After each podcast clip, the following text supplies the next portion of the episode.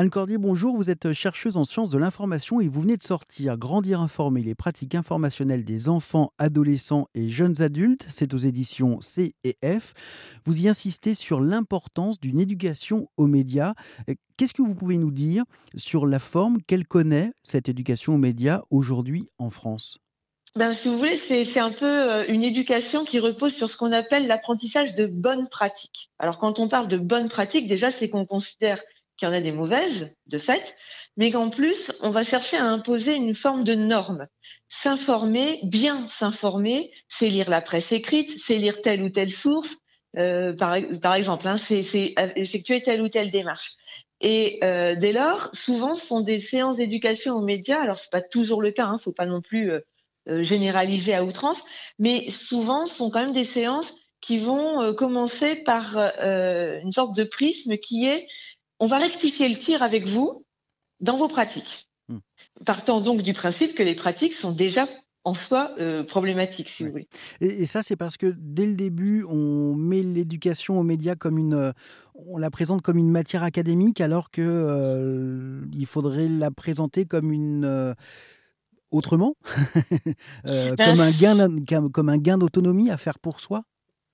Alors, en tout cas, voilà, moi je crois que l'éducation à l'information, l'éducation aux médias, euh, elle devrait véritablement être pensée dès le début d'un parcours scolaire. Dès la maternelle? Euh, ah mais oui, complètement, dès la maternelle, mais vraiment comme euh, en fait une éducation qui fait partie de l'éducation de, de, de l'enfant, du futur adulte et citoyen. Et aujourd'hui, euh, alors elle n'est pas vraiment pensée comme une matière académique parce qu'il n'y a pas d'heures dédiées, parce que justement il n'y a pas de temps dans l'école euh, pour le pour formaliser aussi clairement en termes de progression cette éducation. Et en même temps, elle n'est pas non plus pensée comme quelque chose de transversal vraiment, puisque, enfin, alors c'est le problème du transversal à l'école, c'est que quand tout le monde doit le faire, finalement, il n'y a pas grand monde qui qui s'en charge, en tout cas de façon structurée. Donc c'est très compliqué la façon dont elle est envisagée pour le moment. Ce qui est sûr, c'est que moi je pense que c'est essentiel de penser des rituels dans l'école autour de l'information.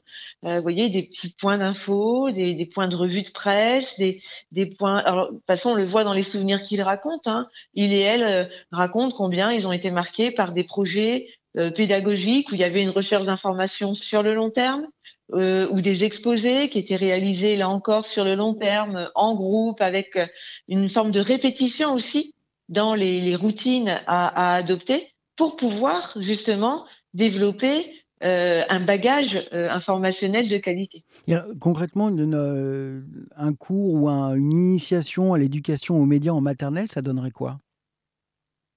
Eh ben, Ça donnerait déjà de demander aux enfants euh, et vraiment en maternelle, hein, de demander aux enfants euh, qu'est-ce qui se passe euh, aujourd'hui d'important pour eux, parce qu'en fait, l'information, l'actualité, c'est aussi euh, ben, dans la famille, c'est aussi euh, dans la rue, dans le quartier. Donc peut-être que euh, c'est bête, hein, je vais donner des exemples très très bêtes, hein, mais il y a eu un spectacle euh, ce week-end dans la ville où il y a un feu d'artifice pour un événement. Eh bien, on en parle en fait, on le partage, on en parle, on prend une photo, on, on peut ajouter une petite légende et puis ça fait des petits points d'actu comme ça qu'on qu'on discute ou alors une petite thématique sur laquelle on, travaille. Ça peut être aussi bah, tout bêtement euh, euh, euh, documenter en fait la, journée qu'on a fait à l'école tous ensemble.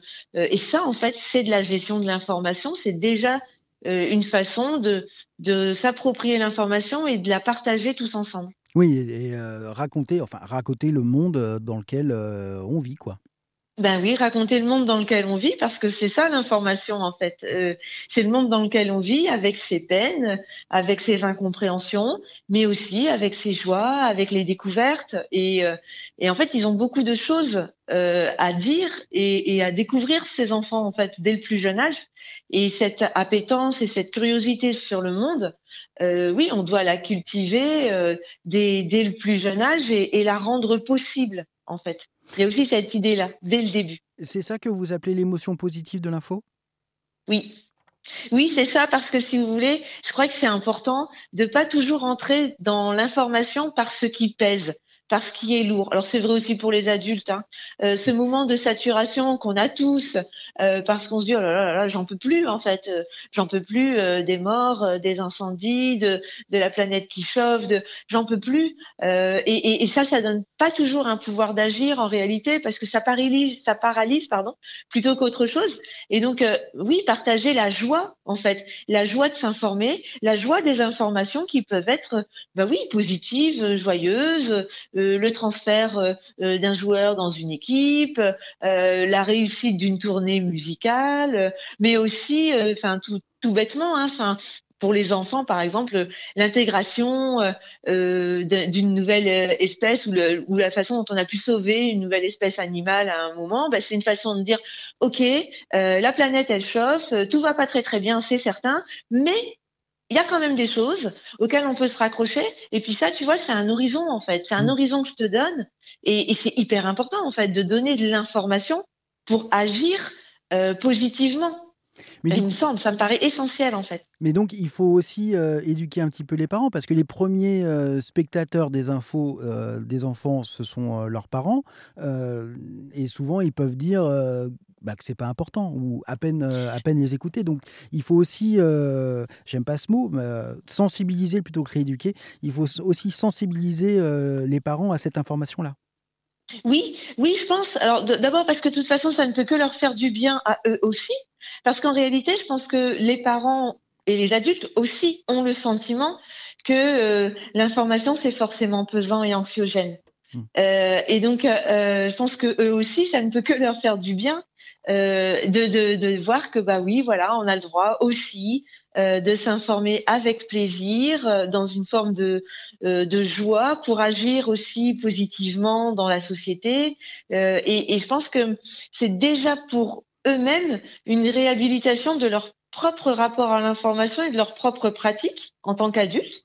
Et puis ensuite, oui, bien sûr, insister sur euh, la, la, véracité aussi des émotions suscitées par euh, euh, par l'information et, et, même quand c'est en ligne, c'est-à-dire que quand un, un, enfant ou un adolescent voit quelque chose et qu'il prend du plaisir à s'informer sur un sujet parce que bah, il lui fait du bien, bah, c'est important de reconnaître aussi cette émotion-là et puis de la partager parce que ben partager des sourires, ça fait toujours du bien en fait. Merci beaucoup Anne Cordier. Bah, de rien, merci à vous. Je rappelle le titre de votre livre Grandir informé, les pratiques informationnelles des enfants, adolescents et jeunes adultes aux éditions C et F. Tous les détails sont à retrouver sur rzn.fr. Merci beaucoup Anne Cordier.